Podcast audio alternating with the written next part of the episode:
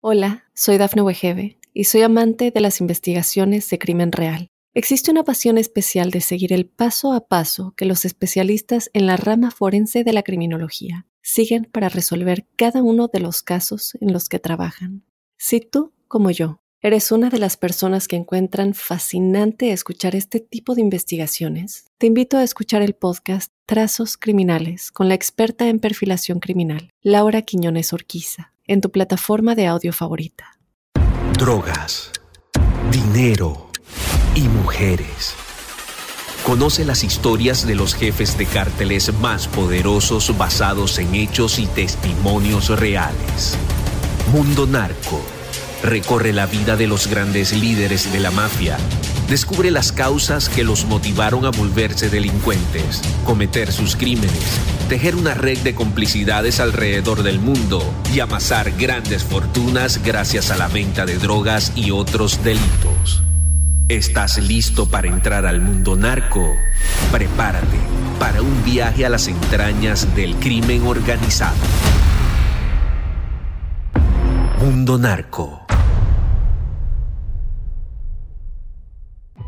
Bienvenidas y bienvenidos a Mundo Narco, un espacio donde recorreremos la vida de los grandes líderes de la mafia, las causas que los motivaron a volverse delincuentes, cometer sus crímenes, tejer una red de complicidades alrededor del mundo y amasar grandes fortunas gracias a la venta de droga y otros delitos. Este es un viaje a las entrañas del crimen organizado. Y como cada episodio, me complace presentar a mi colega y amigo Jesús Lemus Barajas, periodista mexicano y autor de varios libros acerca de narcotráfico y de sus nexos con la clase política y empresarial de México. Un gustazo saludarte, mi querido Jesús, ¿cómo estás? Gracias, mi querido José Luis Montenegro, gracias por la, por la deferencia que siempre tienes conmigo. Eh, pues bien, bendito Dios, estoy bien. Eh, las cosas van caminando bien y pues aquí listo para platicar sobre los secretos de la mafia en este episodio que se apunta pues muy interesante. José Luis, ya nos platicarás de cómo va.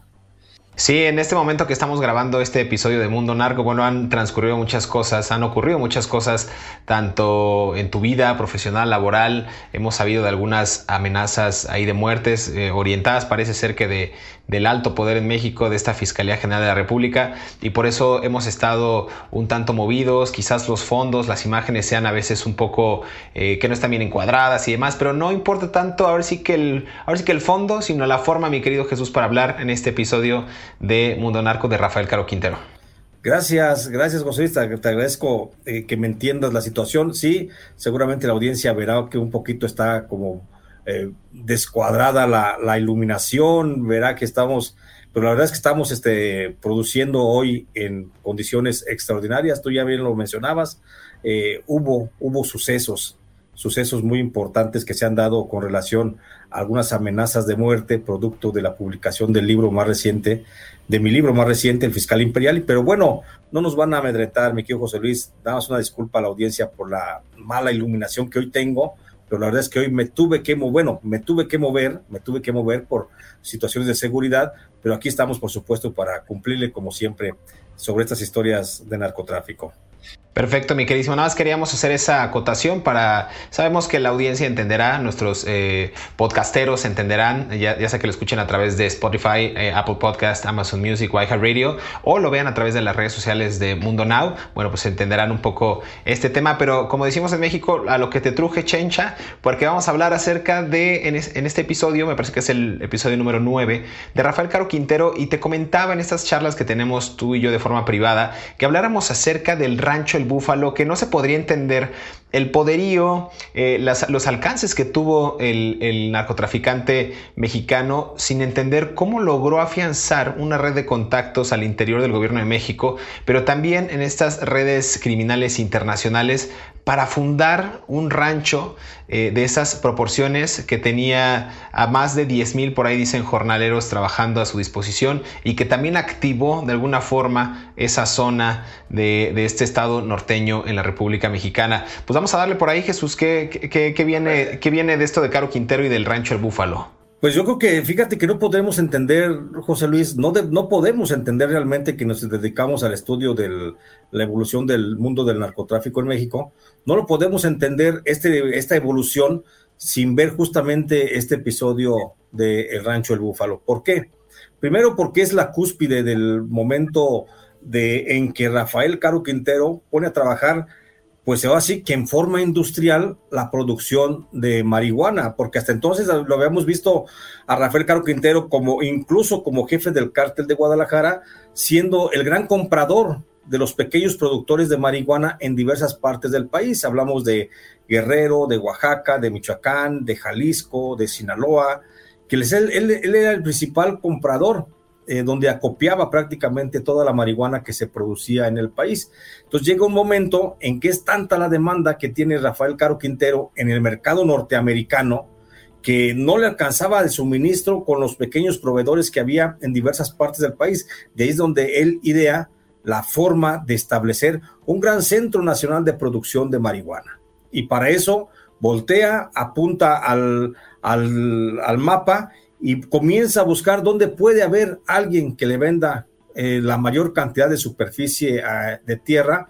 para hacer una zona agrícola de producción de marihuana. Y bueno, esa oportunidad la encuentra con unos comuneros de la región del municipio de Allende, allá en el estado de Chihuahua, y ahí es donde, en un predio que se conoce como el Búfalo, y ahí es donde nace precisamente la idea de hacer el Búfalo. Les compra, la intención de Rafael era comprar mil hectáreas de suelo, lo más que pudo comprar fueron 544, y no fue por una falta de, dinero para poder comprarlas, porque había para comprar medio estado de Chihuahua, si él hubiera querido en ese momento. Lo que pasa es que realmente no, no encontró la posibilidad de que otros eh, agricultores, eh, propietarios de la zona, le, le vendían más terreno y lo único que pudo acumular fue una superficie de 544 hectáreas.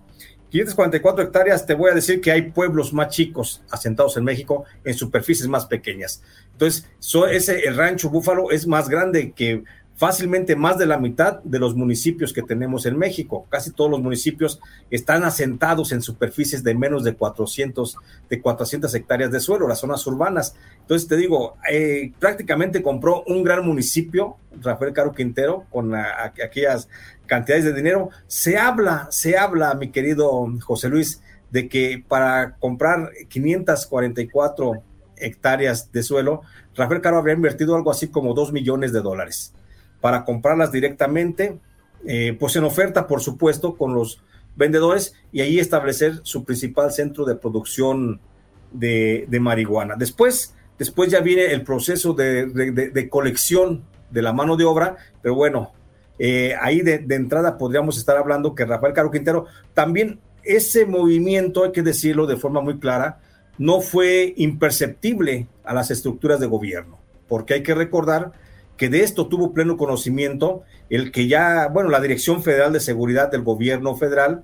que ya estaba al tanto, por supuesto, el secretario de Gobernación, estamos hablando de 1983, cuando compra el rancho el, Búfalo, ya, estaba el secretario de Gobernación, eh, Manuel Bartlett Díaz, y Manuel Bartlett Díaz desde ahí ya sabía que Rafael Caro Quintero estaba intentando establecer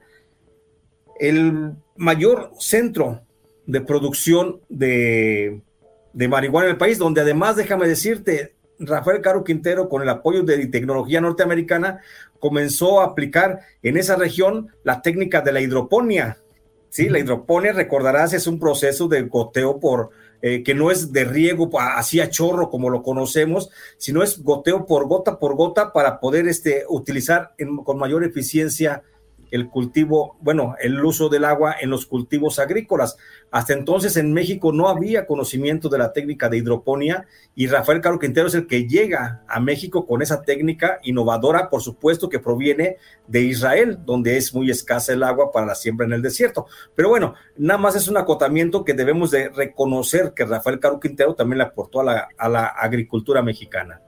Totalmente, es un, es un caso para mí extraordinario en términos periodísticos porque ¿cómo tienes tú el poder económico y el poder, también el poder político? Recordemos que el entonces secretario de la Defensa, Juan Arevalo Gardoqui, fue también muy relacionado a estos casos porque tenía conocimiento de este tipo de operaciones. Y aquí hay también un tema interesante porque ¿qué fue exactamente lo que encumbró a este señor, al rey de la marihuana, si lo queremos llamar así, en, en América Latina, en México y en América Latina? La respuesta también estaba en ese momento en la ruptura de métodos y sistemas de agricultura. Eh, históricamente a México, lo, a, la, comunidad campesina, toda la gente que ha estado en el campo tratando de salir adelante a través de, la, de una de las este, actividades económicas primarias, ha sido muy relegado por los gobiernos. ¿no? O sea, no, no ha sido y no ha habido un programa esencial que los motive a que ellos exploten la tierra para, para generar parte de la economía. Yo creo que eso también fue una de las cuestiones que, que pudo haber eh, aprovechado Rafael Caro Quintero para cooptar no solamente terrenos, como bien decías, con grandes eh,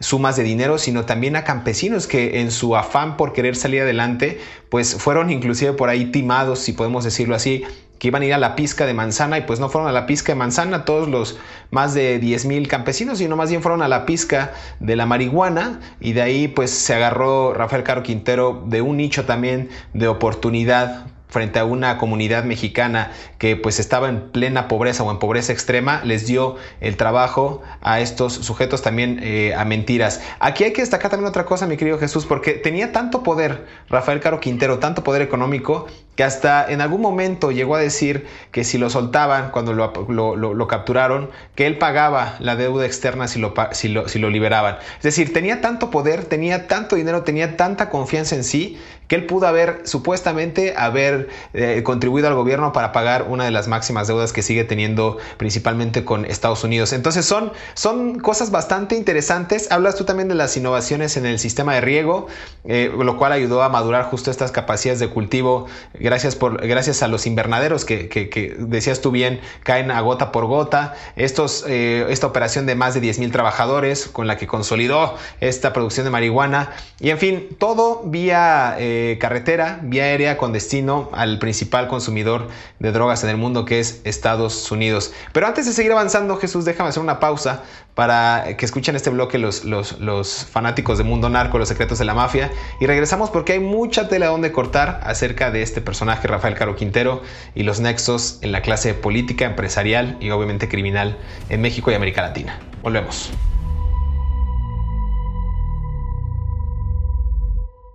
Hola, soy Dafne Wegebe y soy amante de las investigaciones de crimen real. Existe una pasión especial de seguir el paso a paso que los especialistas en la rama forense de la criminología siguen para resolver cada uno de los casos en los que trabajan. Si tú, como yo, eres una de las personas que encuentran fascinante escuchar este tipo de investigaciones, te invito a escuchar el podcast Trazos Criminales con la experta en perfilación criminal, Laura Quiñones Orquiza, en tu plataforma de audio favorita.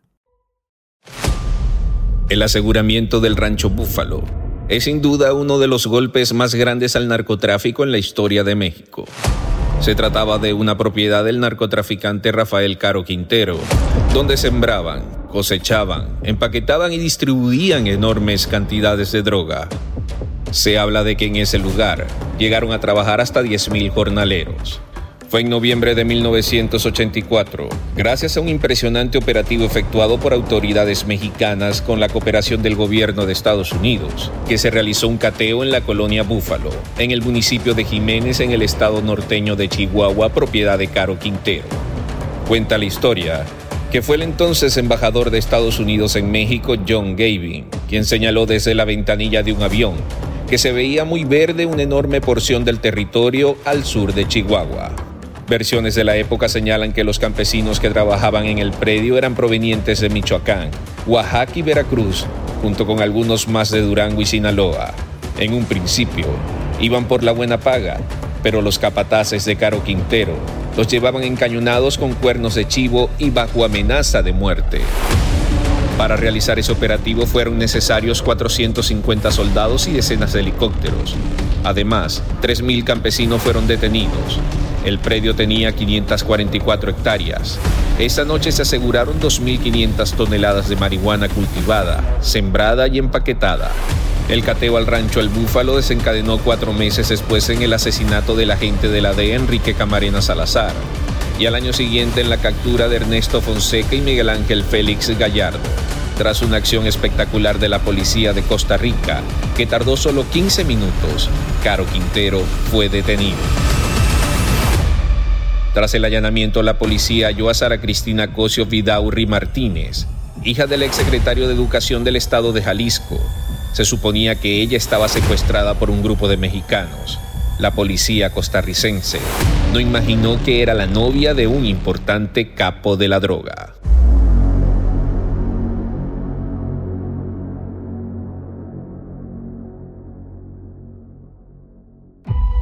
Regresamos a Mundo Narco, los secretos de la mafia. Estamos conversando acerca de Rafael Caro Quintero, pero en específico de este rancho, el Búfalo en Chihuahua, de estas más de 500 hectáreas que él compró con estos 2 millones de dólares de esa época. Estamos hablando de los años 80 y cómo fue extendiendo su red de influencia. Hablábamos de los sistemas de riego tan sofisticados que para, ese momento pues eran muy novedosos y que lograron afianzar este trabajo de más de 10 mil campesinos que estaban orillados y relegados a la pobreza en el estado norteño de Chihuahua y que Rafael Caro Quintero los acoge bajo una mentira eh, que iban a ir a la pizca de manzana y más bien van a este festín de la marihuana eh, en el entonces entendido que era el cártel de Guadalajara en ese momento eh, liderado por Ernesto Fonseca Carrillo y Miguel Ángel Félix Gallardo y también Rafael Caro Quintero que empiezan a extender las operaciones de, de este cartel gracias a las jugosas ganancias y también gracias, vale la pena decir, a las complicidades, ya decías tú, de Manuel Barlet, de Juan Arevalo Gardoqui y de otros tantos personajes que fueron y siguen siendo algunos que siguen vigentes, pues una piedra en el zapato para el sistema político y empresarial en México. Mi querido Jesús, decíamos que tenía tanto poder Rafael Caro Quintero que hasta decía que él podía pagar la deuda externa si él quisiera, dice la versión cuando fue capturado. Pero creo que tú tienes por una versión más enfática porque tú lo conociste eh, cuando estuviste malamente y, y,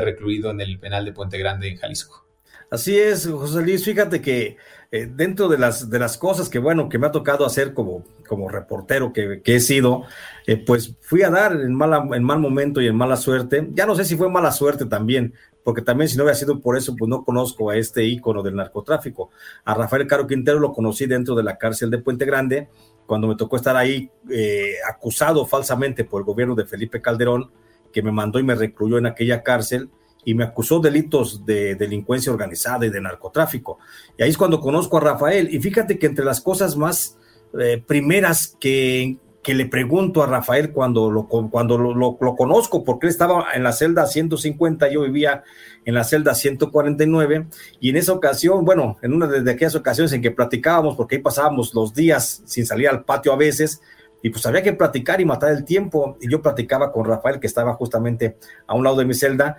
y entre las cosas más importantes que recuerdo es que un día le pregunté, le dije, oiga, don Rafa, eh, ¿es cierto que usted un día quiso pagar la deuda externa? Pues ya el mito, era, era, un mito este que dijo Rafael en su momento que él iba a pagar la deuda externa. Y Rafael Caro Quintero me dijo con una carcajada, por supuesto, me dijo con una carcajada, dijo, no, Chuyito, dice, eso es una mentira. Y me cuenta que cuando él lo detienen en San José, Costa Rica, y lo traen de regreso a México, mientras iba volando en el avión, eh, y lo iban interrogando ya algunos agentes del Ministerio Público y un agente del, del, que era el centro, bueno, del que era la Dirección Federal de Seguridad, que después sería el Centro Nacional de Inteligencia, el CISEN,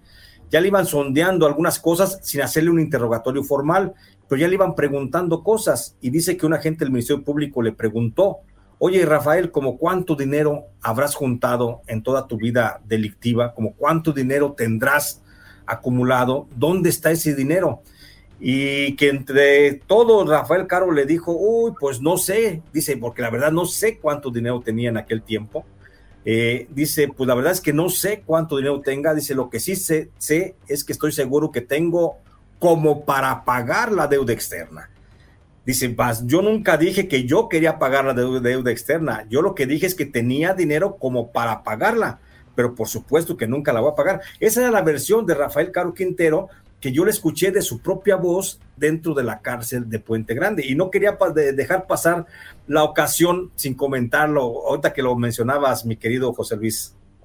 Pues es que es un dato muy interesante porque es, es, versa sobre estas versiones donde parece teléfono descompuesto, ¿no? Una, una persona dice algo y se va tergiversando la declaración hasta este mito que se ha convertido inclusive en frase o en un statement, si queremos decirlo en, inglés, eh, de narcocorridos, eh, de alguna frase, inclusive hay gente que se la ha tatuado o gente que lo, que lo toma como, pues como si fuera una, una, pues una declaración de guerra, un, estado, un modus operandi, en fin. Pero me parece interesante hacer la acotación porque eh, tú lo escuchaste de, propia voz de, Rafael Caro Quintero, quien en ese momento, insisto, pues ya había caído en desgracia, pero para, para ese entonces pues tenía el poder eh, económico y había afianzado una red pues bastante, bastante interesante en, ese, en ese momento. Y es, y es, y es importante mencionar que esa red, eh, José Luis, esa red que tú dices de reclutamiento de más de 10 mil trabajadores, porque en realidad estoy seguro que Rafael ni siquiera sabía cuántos trabajadores tenía ahí. Fue un cálculo aproximado que hizo la entonces eh, PGR, la entonces Secretaría de Gobernación, la entonces Secretaría de Defensa de la, de la Defensa Nacional, fueron los, un cálculo aproximado, decir, tenemos, hay como 10 mil personas que trabajan, pues la verdad es que ni Rafael Caro Quintero sabía exactamente cuántas personas tenía trabajando en el rancho El Búfalo, en la siembra, en el cultivo, en el empaquetamiento, en el procesamiento y en el trasiego, por supuesto, de la, de la marihuana. Digo, es un cálculo de 10 mil, pues para tener una cifra aproximada pero la verdad es que ni siquiera Rafael Caro Quintero sabía cuánto. Yo en alguna ocasión le pregunté a Rafael sobre cuánta gente llegó a, contratar para el rancho El Búfalo y simplemente no supo decir, dijo, uh, era una cifra, una cantidad que ni siquiera yo sabía. Es más, no sabía él en forma concreta cuánto era lo que se le pagaba por nómina a aquellos trabajadores. Lo único que recordaba Rafael Caro Quintero cuando en una ocasión platicamos de esto es que mandaba un camión por semana cargado de dólares en cajas de huevo que se iban a entregar el dinero, no en dólares, no, perdón, en pesos, cargado en pesos en cajas de huevo que se iban a entregar eh, el pago a Chihuahua y salían, por supuesto, desde Sinaloa, eh, recorrían parte de la sierra de Chihuahua, llegaban al rancho y pagaban. Y a vuelta de, a vuelta de, de, regreso del camión, otra vez a cargar el camión con cajas de huevo de dinero y mandarlas otra vez. Y esa era la rutina, en lo que el camión echaba la vuelta, ya se hacía la semana, ya se había juntado otra vez el dinero y ahí sí había un tráiler, era un tráiler, mi querido eh, José Luis, de esos trailers que ya, ya, ya, entonces ya comenzaban a operar en México, los, eh, los que les llaman, este, que tienen sistemas de refrigeración. Ah, eh, entonces, ese, ese, ese tipo de los containers que eran, pues es el que comenzaba a echar vueltas. Ahora, una cosa creo que es bien importante también señalar, cómo fue el reclutamiento de miles y miles de trabajadores. En el reclutamiento de los trabajadores que, que, comenzaron a trabajar dentro del rancho El Búfalo para hacer el corte de la marihuana, la siembra y todo el procesamiento, pues intervino mucho la gente del Chapo Guzmán. Eh, sobre todo este, la gente de, del Güero Palma le ayudó muchísimo a Rafael Caro Quintero porque la gente, la gente del Güero Palma, de hecho el Güero Palma estuvo encomendado en algún momento al reclutamiento de trabajadores de las zonas más pobres del país para invitarlos a trabajar a la pizca de manzana. Y la oferta que hacían los enviados de el Güero Palma era que llegaban a regiones indígenas de Michoacán, de Jalisco, de Guerrero, de Oaxaca, Chiapas y de Veracruz, a las regiones más apartadas llegaban con esa oferta de trabajo. no, el que quiera venirse a trabajar a la pizca de manzana allá para el norte, porque ni siquiera les decían en dónde. Mucha gente se fue engañada pensando que iban a hacer pizca de manzana en California y que iba a ser del otro lado de Estados Unidos. Y muchos de esos reclutados por la gente del Güero Palma, pues sí, fueron engañados vilmente y les dijeron, vamos a ir al corte de la manzana pero a California, muchos pensaron. Y entonces la sorpresa de ellos era que llegaban a Chihuahua, ahí en el municipio de Allende, en el rancho El Búfalo, y ahí prácticamente muchos de ellos que después al llegar y que veían que no era manzana, que era marihuana, y muchos que se querían ir, pues muchos eran obligados a quedarse por la fuerza. Pero aquí hay que decir una cosa, ¿quiénes los obligaban a quedarse por la fuerza? Aquellos trabajadores, José Luis, y era el propio ejército, eran elementos de la Secretaría de Defensa Nacional a cargo del general eh, Juan Arevalo Gardoqui, que tú ya lo mencionabas, que era el titular de la Sedena, y eran los soldados los que realmente mantenían un cerco como si fuera, eh, valga la, comparación, como si fueran campos de concentración de los gobiernos eh, fascistas que mantenían ahí a sus trabajadores y prácticamente estaba cercado estaba cercado no físicamente con, una, barra una barrera metálica, una cerca, no, estaba cercado de guardias de la Secretaría de Defensa Nacional, que eran los que impedían que salieran los trabajadores de ese rancho El Búfalo y ahí es donde encontramos muchas, muchas historias de gente. Yo he platicado con gente que, que estuvo de joven por allá en el rancho El Búfalo y la verdad es que tenían condiciones de miseria, de pobreza, de esclavitud prácticamente. A veces les dejaban eh, comer, aunque hay algunas versiones que se contradicen, ¿eh? Algunos, yo he encontrado algunos trabajadores en la zona de Oaxaca que estuvieron ahí en el rancho El Búfalo y que decían que los dejaban comer nada más una sola vez al día y que los hacían trabajar jornadas de sol a sol, desde las 6 de la mañana hasta las 8 de 7 de la tarde y los hacían trabajar jornadas de sol a sol, aunque también hay versiones de algunos michoacanos que estuvieron en ese periodo y la verdad es que argumentan que fue una fiesta lo que tenían en aquel tiempo, porque estaban bien comidos, bien tomados, bien trabajados y bien pagados. Entonces, hay, hay, muchas versiones que te digo, tenemos que también ir ocultando, tenemos que ir desgranando poco a poco en nuestra labor periodística para poder entender si, si se llegó a un grado de perversidad dentro de aquellos campos, que yo no creo que haya sido tan perverso, ¿eh? pero en realidad son más los testimonios que he encontrado de gente que ha dicho, sí trabajábamos, nos pagaban bien, porque les pagaban, les pagaban en promedio la jornada de aquel tiempo, de 1984, estamos hablando 85, perdón, de 84 al 83, la jornada salarial de aquel tiempo en México, en promedio eran 60 pesos, 60 pesos a la semana para un trabajador promedio normal. Y la verdad es que estos trabajadores llegaban a ganar 250 pesos. Entonces, un albañil, un técnico, un cualquier trabajo normal, en aquel tiempo, tú no recuerdas, tú eras muy chico, mi querido José Luis. De, hecho, creo que todavía no nacías. En, el, en el 83, 84, el salario promedio eran 60 pesos. 60 pesos se ganaba en aquel tiempo. Y los trabajadores del rancho El Búfalo llegaban a ganar 250 pesos.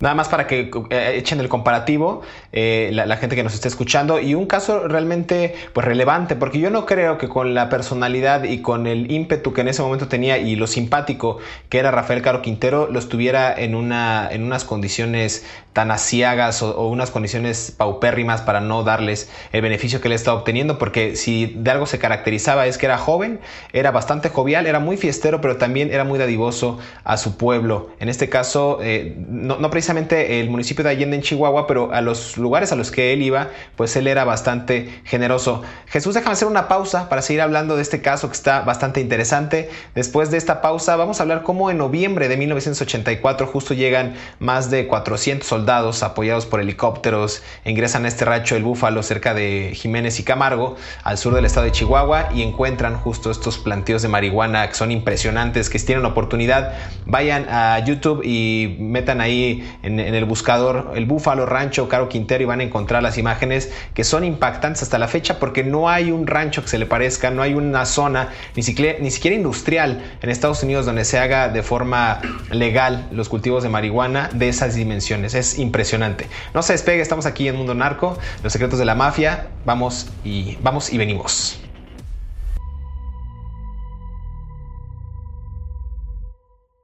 Hola, soy Dafne Wegebe y soy amante de las investigaciones de crimen real. Existe una pasión especial de seguir el paso a paso que los especialistas en la rama forense de la criminología siguen para resolver cada uno de los casos en los que trabajan. Si tú, como yo, eres una de las personas que encuentran fascinante escuchar este tipo de investigaciones, te invito a escuchar el podcast Trazos Criminales con la experta en perfilación criminal, Laura Quiñones Orquiza, en tu plataforma de audio favorita. Cinco curiosidades que no sabías del rancho El Búfalo y la fortuna que amasó Rafael Caro Quintero. Número 1. El 6 de noviembre de 1984, cuando el agente de la de Enrique Camarena Salazar, quien trabajó como infiltrado en el cartel de Caro Quintero, encabezó la operación Búfalo. De acuerdo con los hechos, hubo oficialmente alrededor de 3.000 campesinos detenidos, quienes laboraban en el rancho para el capo. No obstante, en total se estima que fueron más de 10.000 los que trabajaban ahí. Asimismo, se reportó que la marihuana que decomisaron al cartel fue de las 2.500 hasta las 10.000 toneladas. Número 2. Tras el hallazgo del rancho El Búfalo, Rafael Caro Quintero fue encontrado penalmente responsable de la comisión de delitos contra la salud en las modalidades de siembra, cultivo, cosecha de marihuana y posesión con la finalidad de tráfico perpetrado en 1984 en la comunidad agrícola El Búfalo y en los campos que la integraban, conocidos como Rancho Ojo de Agua, Cerro El Mogote, Rancho Santa Cruz y Rancho San Rafael, ubicados en el municipio de Jiménez, Chihuahua.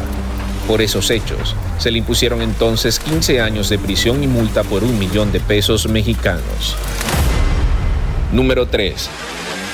El asesinato de Camarena y de su piloto mexicano Alfredo Zavala se dio luego del descubrimiento del rancho El Búfalo. De acuerdo con documentos de la época, Caro Quintero salió de México el 17 de marzo de 1985, 40 días después del asesinato del agente Camarena. Su destino fue San José en Costa Rica. El entonces capo del narcotráfico fundador junto con Ernesto Fonseca, alias Don Neto, y Miguel Félix Gallardo del cartel de Guadalajara. Viajó a territorio tico junto con Sara Cosio, sobrina de Guillermo Cosio Vidaurri, que entre 1989 y 1992 fue gobernador de Jalisco. Número 4. La aprehensión, traslado y llegada a México de Rafael Caro Quintero fue la noticia de primera plana de periódicos, revistas, radios y televisión mexicana. En ese momento tenía 32 años y una fortuna de 100 mil millones de pesos de aquel entonces, 38 casas en Jalisco, Zacatecas, Sinaloa y Sonora. Él y sus familiares eran dueños o socios de boutiques, discotecas, agencias de automóviles nuevos y usados, hoteles, incluyendo algunos de compañía extranjera. Número 5. El rancho El Búfalo se dijo operaba bajo la protección de todas las corporaciones policíacas y hasta del ejército,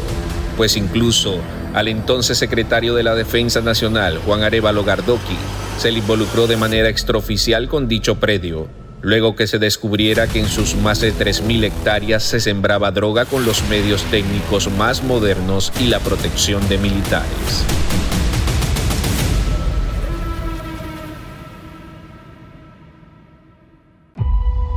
Regresamos a Mundo Narco, los secretos de la mafia. Estamos conversando acerca de Rafael Caro Quintero, acerca de este rancho El Búfalo. Ya decíamos, un rancho de dimensiones inimaginables, que si ustedes van y buscan el video en YouTube van a encontrarse con un territorio, con un pedazo, con un gran pedazo de tierra que hasta la fecha no hay un rancho que se le compare, no hay una zona industrial, inclusive en Estados Unidos, que tenga esa capacidad de producción de marihuana. Y para ese momento pues era un gran hallazgo que queda documentado en esa televisión eh, vieja de México en la que aparecen, me parece que son más de 450 soldados, hay helicópteros que ingresan a este rancho El Búfalo cerca de eh, Jiménez y Camargo en la zona sur del estado de Chihuahua, 10.000 campesinos dicen eh, los medios de comunicación y las autoridades, pero eran quizás menos, quizás más, pero lo cerraron en 10.000. Estas tropas incautan la cosecha de casi mil hectáreas de marihuana. Esto es impresionante, es una cantidad que, según especialistas, pudo haber sido el consumo de varios meses en el mercado eh, ilegal en ese momento de drogas en Estados Unidos y se evaluó en miles de millones de dólares. ¿Cómo ves este caso, Jesús? Seguimos ahondando mucho en, en el tema del búfalo. Y creo que se nos escapa una pieza clave porque hay por ahí varios documentos que dicen que Enrique, el Kiki Camarena Salazar, este agente de la Agencia Antidrogas de Estados Unidos, encubierto por supuesto, logra ganarse la confianza de los narcotraficantes mexicanos más pujantes en ese momento. Estamos hablando del propio Rafael Caro Quintero, también de Ernesto Fonseca Carrillo, eh, de Manuel Salcido, el Cochiloco, de Miguel Ángel Félix Gallardo, todos considerados como los meros meros traficantes del cartel de Guadalajara. Inclusive se llamaban o se, se conocían como compadres o se trataban de compadres el Kiki Camarena con estos narcotraficantes. Él les promete protección desde el estado de Guerrero hasta Tijuana y al final pues termina él dando pues muchos datos y logra infiltrarse a este rancho El Búfalo y es cuando en este marzo de 1985 pues descubren los narcotraficantes que fueron traicionados por este agente encubierto y presuntamente que ya hemos dicho bastante bastantes ocasiones que no fue torturado y asesinado por los narcotraficantes sino por órdenes de otras personas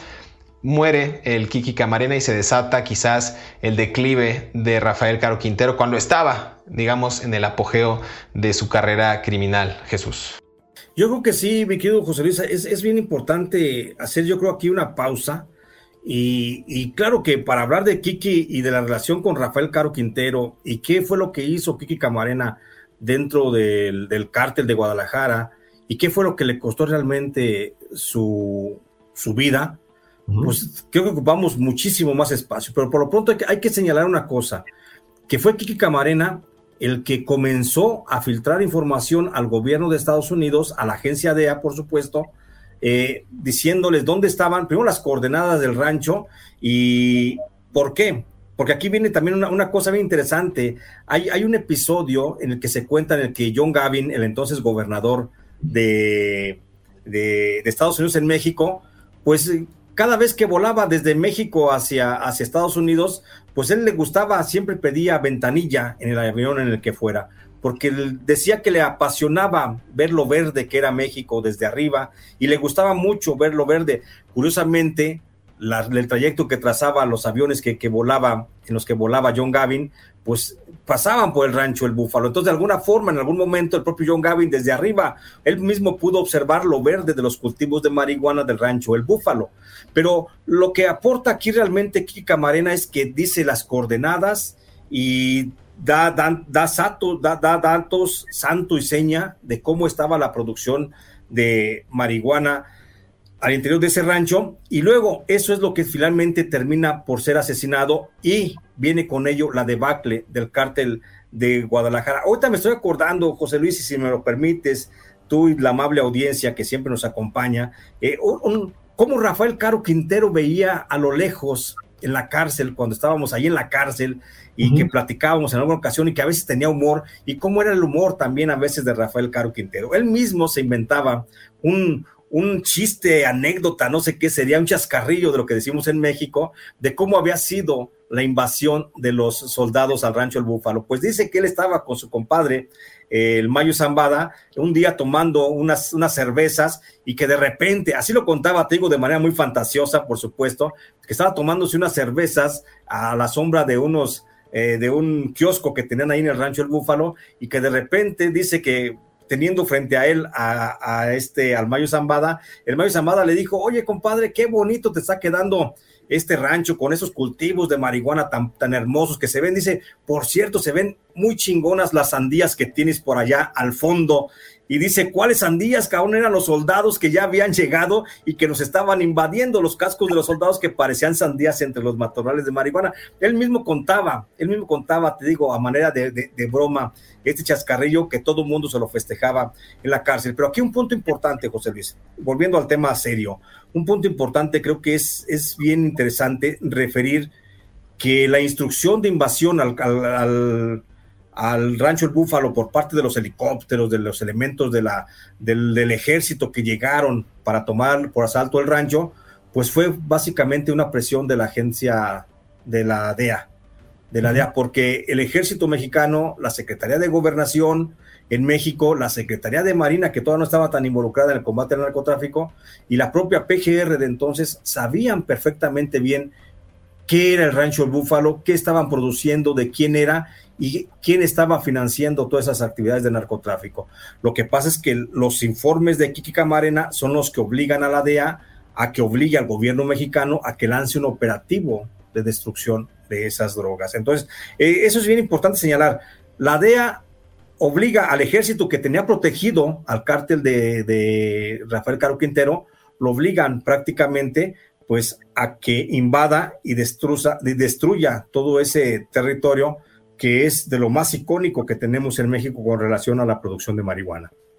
Interesante, sí, porque por aquí está leyendo varias notas eh, justo para esta investigación, para dar un poquito más de luz a la gente que nos está escuchando. Y pues fueron justo estas fuerzas castrenses de diferentes batallones que se enfilaron justo a Jiménez y, e inician el operativo de manera oficial en ese momento. Eh, esto era 23 horas de aquellos días de noviembre del 85 y corre pues justo como pólvora la noticia. Y era muy curioso ver cómo inclusive en los periódicos, y aquí tengo la imagen de uno de los periódicos de la época, donde desfila literal por el asfalto una serie de jornaleros, de campesinos, pues como si fuera una fila de la leche o si fuera una fila como para un concierto, ahora que son muy, muy concurridos ese día 12 de noviembre y dice el titular de, esta fotografía, este pie de foto, que en tanto que los llamados pescadores de manzana, que en realidad fueron contratados para el procesamiento de marihuana en Búfalo, en el estado de Chihuahua, sin paga alguna, arribaron a la estación de esta ciudad y así se les tendió un cerco de seguridad sin motivo aparente. Y en, la fotografía aparecen pues mucha gente de la época vestida con pantalones eh, pues medio formales, con camisa, la mayoría con sombreros, y pues fueron capturados por las autoridades justo eh, pues eh, vinculados a las actividades criminales del, cártel de Guadalajara, en específico de Rafael Caro Quintero. Y decías tú muy bien en el, en el segmento pasado, Jesús, de Sinaloa, de Veracruz, de Durango, de Zacatecas, de Michoacán, de Oaxaca, todos contratados a la buena o a la mala o con mentiras o con verdad. Les prometieron que les iban a pagar muy bien, pero cuando llegaron, pues se encontraron con la sorpresa de esta ola verde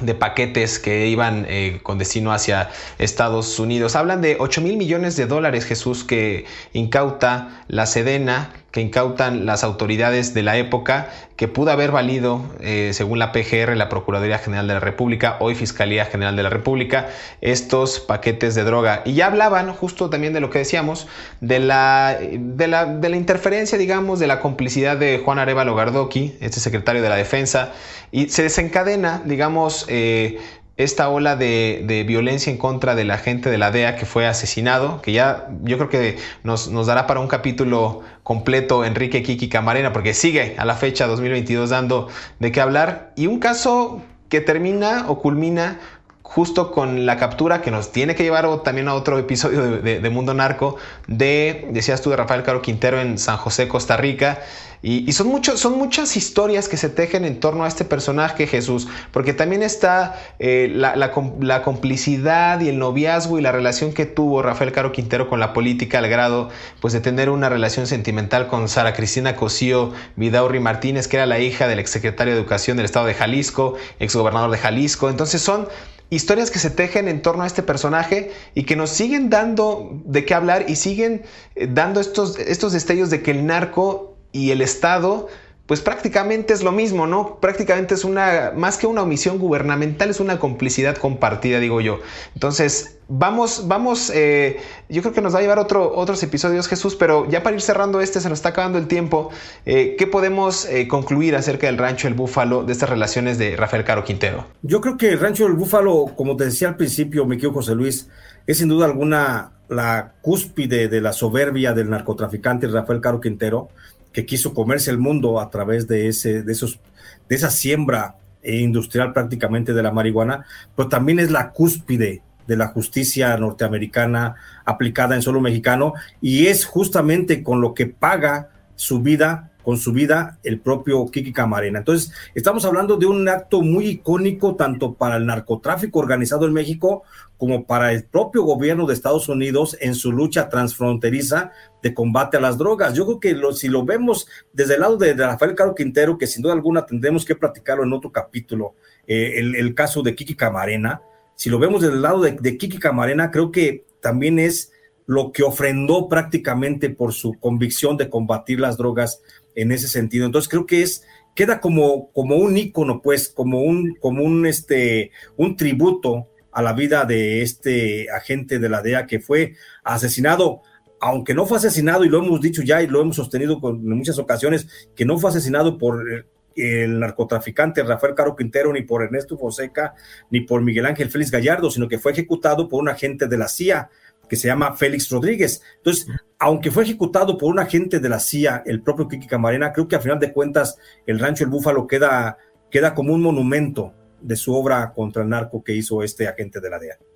y también como un monumento de la complicidad que se vería aún en, eh, increciendo y en aumento eh, entre el gobierno mexicano que sigue y prevalece por más versiones y por más comunicados y, expresiones que digan las autoridades hoy día, el narcotráfico y el Estado no se entenderían sin, esta relación simbiótica. Entonces yo creo que también refuerza ese estigma y ese, cáncer que ha habido durante años, durante décadas en el país. Mi querido Jesús, se nos acabó el tiempo, pero eh, un placer poder platicar contigo en Mundo Narco, los secretos de la mafia. Nada más recordarle a la gente que por favor, si nos está escuchando en Spotify, en Amazon Music, en Apple Podcast o en Radio, eh, que le dé el botón de seguir para que les llegue justo la notificación y sean los primeros en disfrutar de estas historias. Y antes de irnos, eh, Jesús, tus redes sociales para que te sigan.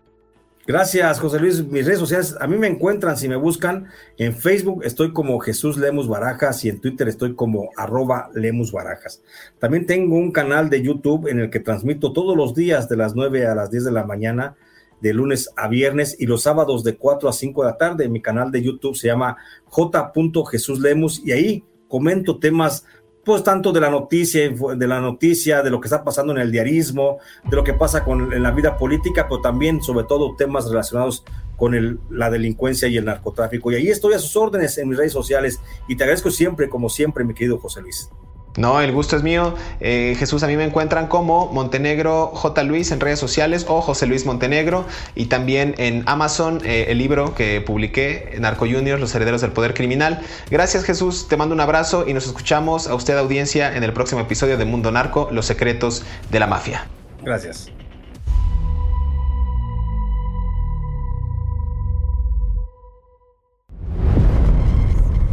En el rancho El Búfalo, acondicionado con lo mejor de la tecnología agropecuaria, trabajaban muchos hombres que con su dinero mantuvieron a una gran cantidad de familias y con ello la economía de la región se incrementó. Llegaban los camiones de carga a las tiendas y compraban todos los víveres, ropa, calzado y lo que hubiera era para llevarlo a los trabajadores del Búfalo, aseguraban reportes periodísticos de la época. La marihuana decomisada en propiedad a Rafael Caro Quintero, Ernesto Fonseca Don Neto y Miguel Ángel Félix Gallardo, según la Procuraduría General de la República Mexicana, habría tenido un valor comercial de 8 mil millones de dólares. Este volumen hubiera representado el consumo de varios meses en el mercado de la Unión Americana. Según las imágenes que aún circulan en Internet sobre este operativo, era impresionante ver las montañas de marihuana, cada una de altura similar a una casa de dos pisos, además de la que ya estaban empaquetadas y abarcaba grandes espacios techados. En algunos momentos de descanso, en aquel operativo, los policiales permitían a reporteros y fotógrafos juguetear en las montañas de la denominada Mota para tomarse unas fotos del recuerdo.